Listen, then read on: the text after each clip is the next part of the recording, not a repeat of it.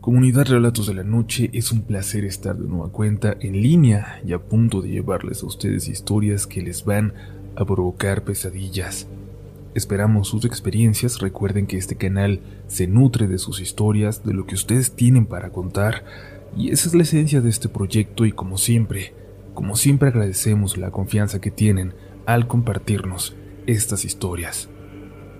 Vamos con las de esta noche, si estás a solas apaga la luz, y déjate llevar. Estás escuchando Relatos de la Noche.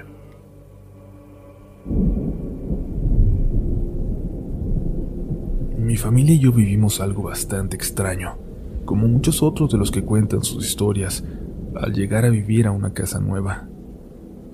Supongo que es común por el hecho de de repente llegar a otro lugar distinto, a un lugar que tiene sus historias escondidas, grabadas entre sus paredes, historias buenas o malas.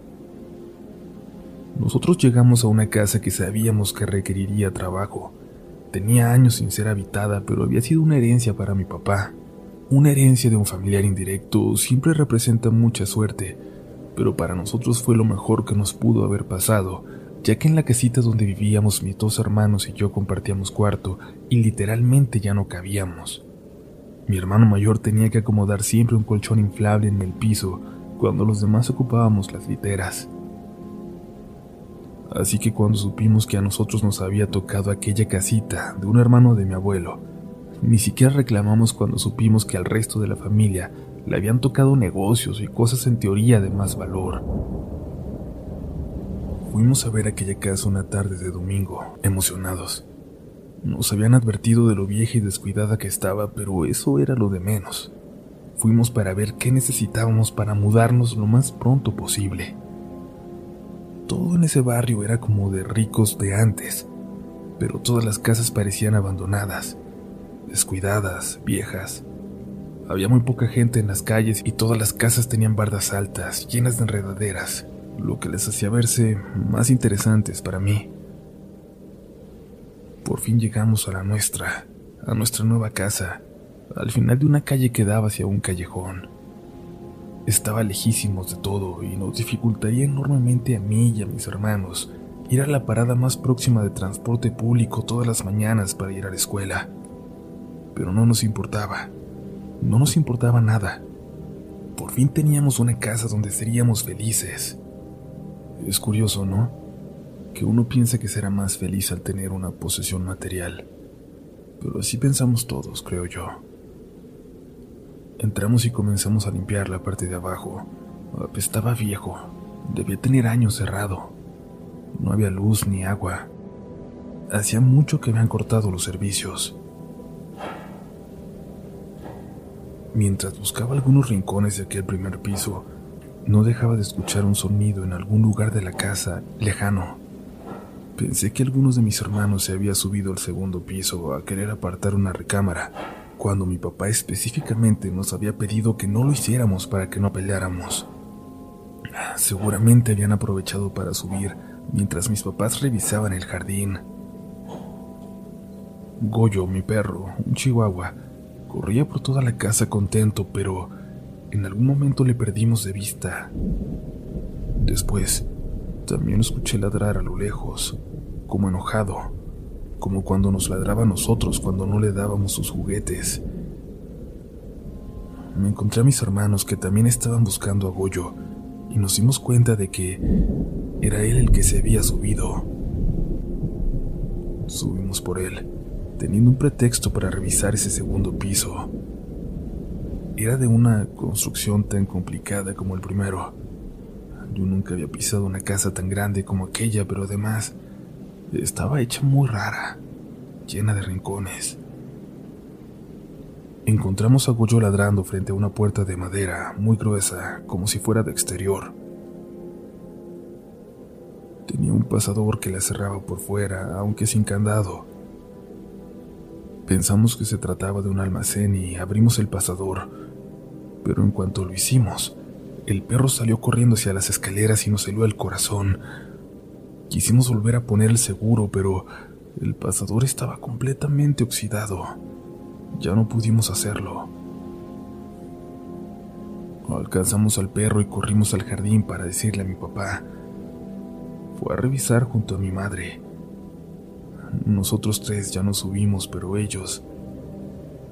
Ellos encontraron la puerta abierta, de par en par. Nosotros no la abrimos. Estaba demasiado pegada como para intentarlo. Mi mamá nos llevó a la casa en ese momento y dijo que volveríamos al día siguiente. Mi papá se quedó esperando a un amigo contratista que le iba a hacer un presupuesto para hacer habitable aquella casa nuevamente. Después, mucho después, supimos que mi papá y su amigo escucharon recorrer por toda la casa aquel sonido, como si viniera de, de dentro de las paredes. No nos quedamos ahí. Mi papá dijo que los puros impuestos de la casa eran difíciles de pagar para nosotros, más las deudas que tenía y la remodelación. Imposible.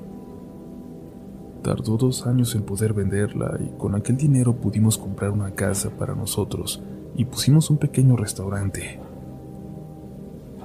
Mucho más recientemente supimos también que de haber hecho un esfuerzo mis papás sí hubieran podido arreglar aquella casa para nosotros, vivir ahí. Pero algo, además de aquello que escucharon, algo vieron mi padre y su amigo aquella noche en la casa que les hizo salir corriendo de ahí y jamás volver a poner un pie dentro de aquella enorme casa.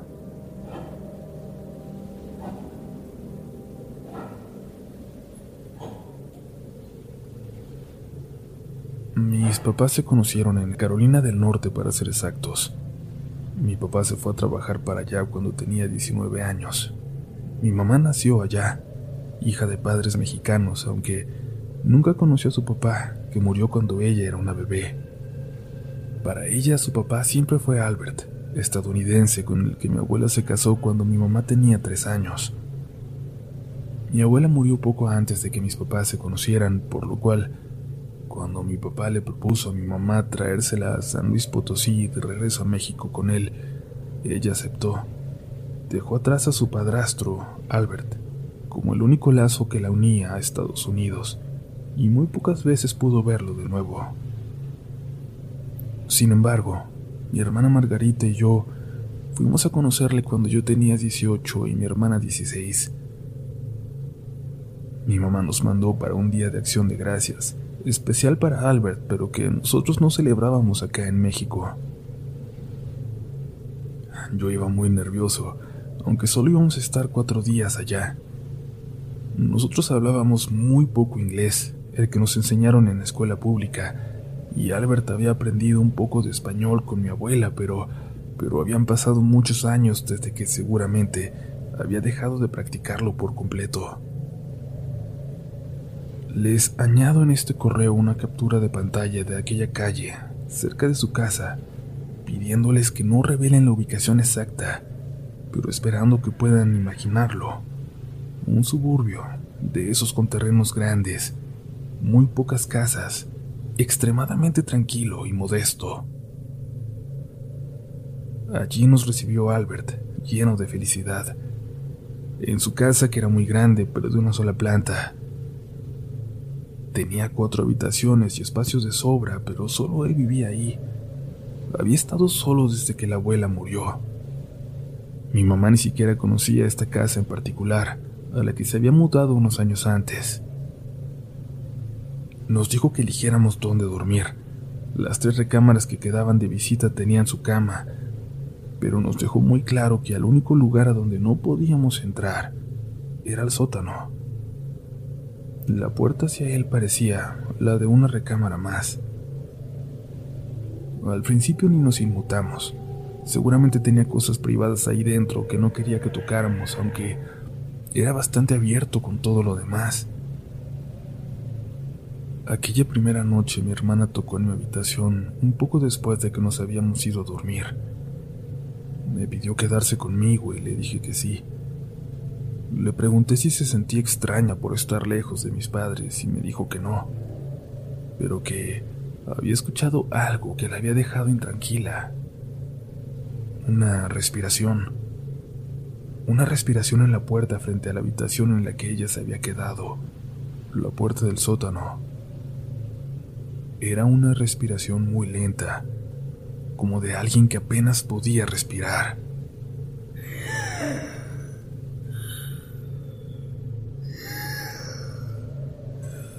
La dejé pensando que era un sueño o su imaginación, pero me quedé pensando en eso, incluso después de que ella se durmiera.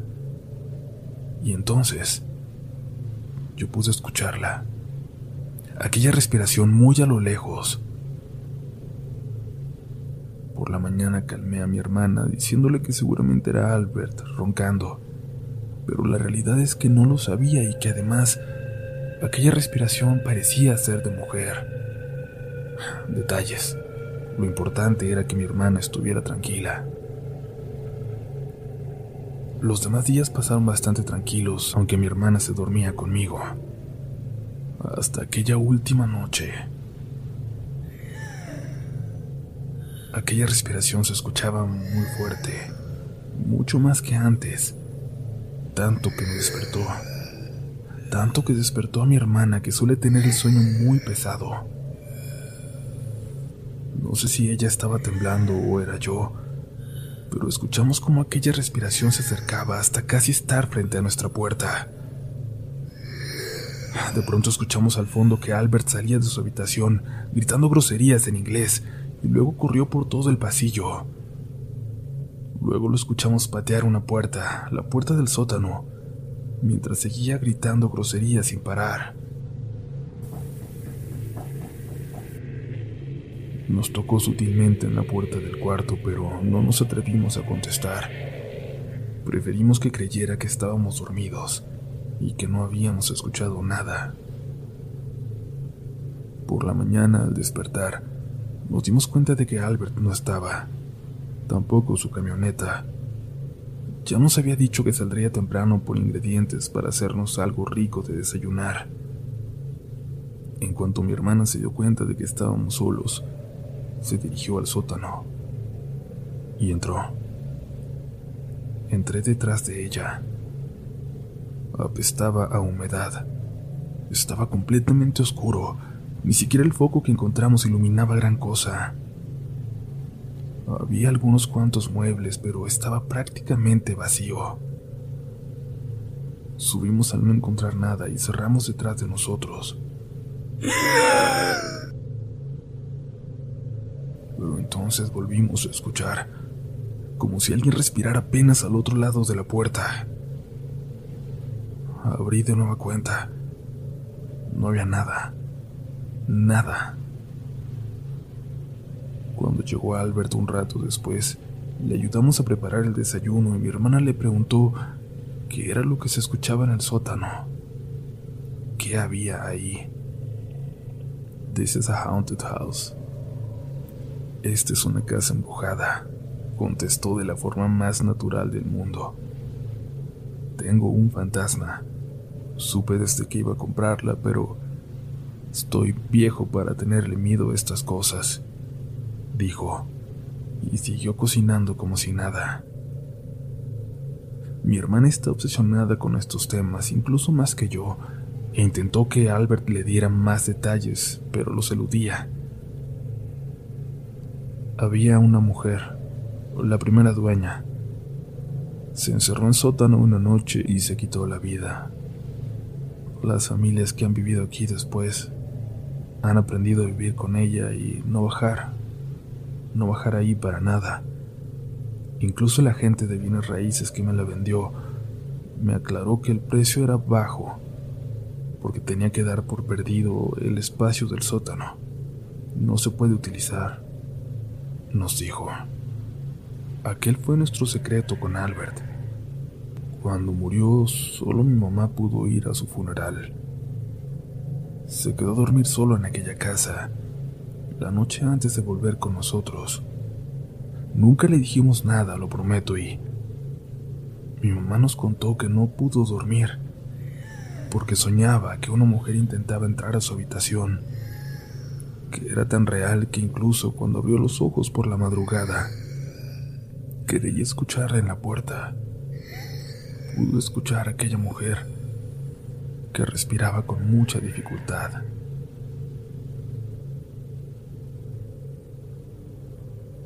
¿Llegaste hasta aquí? Si lo has hecho, recuerda que la mejor forma de apoyar a este proyecto es compartiendo este episodio con un amigo, con una amiga, con alguien que quieres que pase el mismo miedo que tú, o con alguien que tiene una historia para contar. Casi lo logras, casi has llegado al final de esta edición, pero falta un poco más. Aún nos queda un relato de la noche. Cerca de mi casa, a unos 25 minutos caminando, hay una casa muy famosa por las cosas tan horribles que ocurrieron en ella. No solo la casa ha estado abandonada desde entonces, hasta parece que la calle entera se ha ido quedando sola, o la gente decide ya ni siquiera salir. Es tan tenebrosa que ni siquiera la han vandalizado. No se han metido en ella malvivientes ni la han destrozado como ocurre con cualquier otra casa abandonada en esta zona. A esa casa simplemente no entra nadie. Estábamos terminando un trabajo en equipo en la casa de una amiga que vive muy cerca de aquí, cuando les hablé de esta historia a los del equipo. Ella ya la conocía, por supuesto, los demás no sabían que esa famosa casa estaba tan cerca de nosotros. Teníamos que ir, comenzaron a insistirnos, aunque sea solo a verla, que pasáramos en el carro de uno de ellos antes de irnos y que nos regresaría a nuestras casas.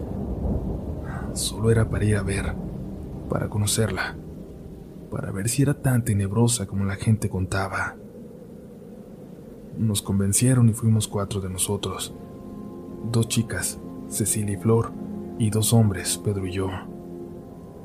Tanto a mí como a Pedro nos gustaba Cecilia, pero nunca le habíamos dicho nada, aunque todo el mundo lo imaginara.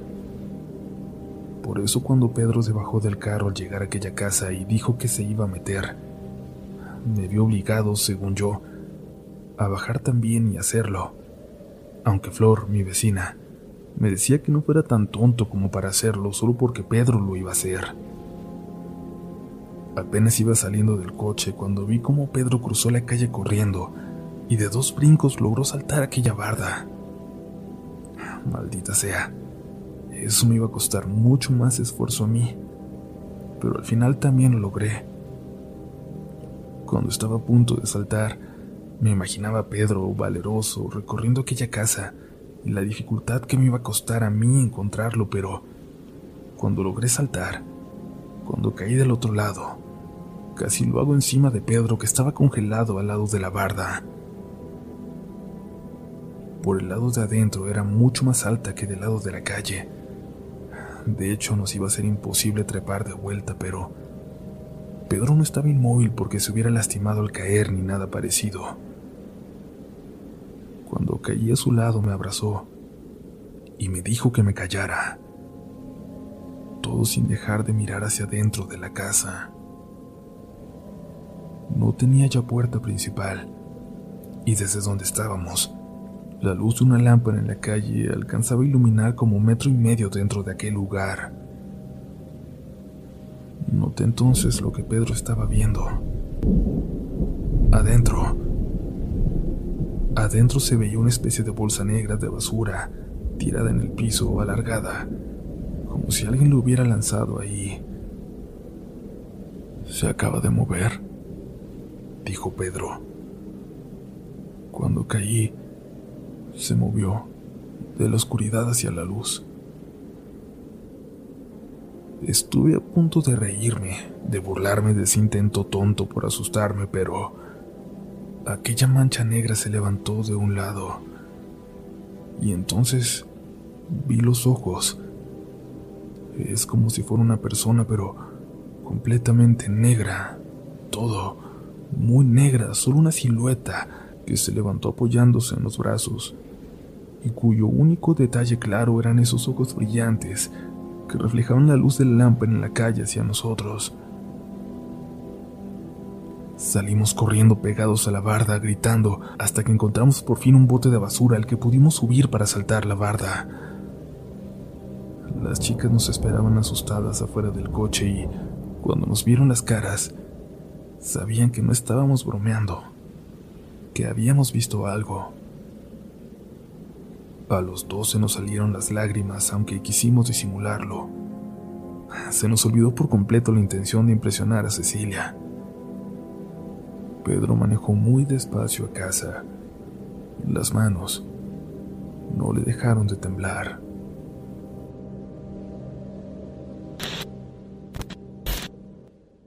¿Quieres regalar más que flores este Día de las Madres? The Home Depot te da una idea. Pasa más tiempo con mamá plantando flores coloridas, con macetas y tierra de primera calidad para realzar su jardín. Así sentirá que es su día todos los días. Llévate tierra para macetas Bigoro por solo $8.97 y crece plantas fuertes y saludables dentro y fuera de casa. Recoge en tienda y sigue cultivando más momentos con mamá en The Home Depot.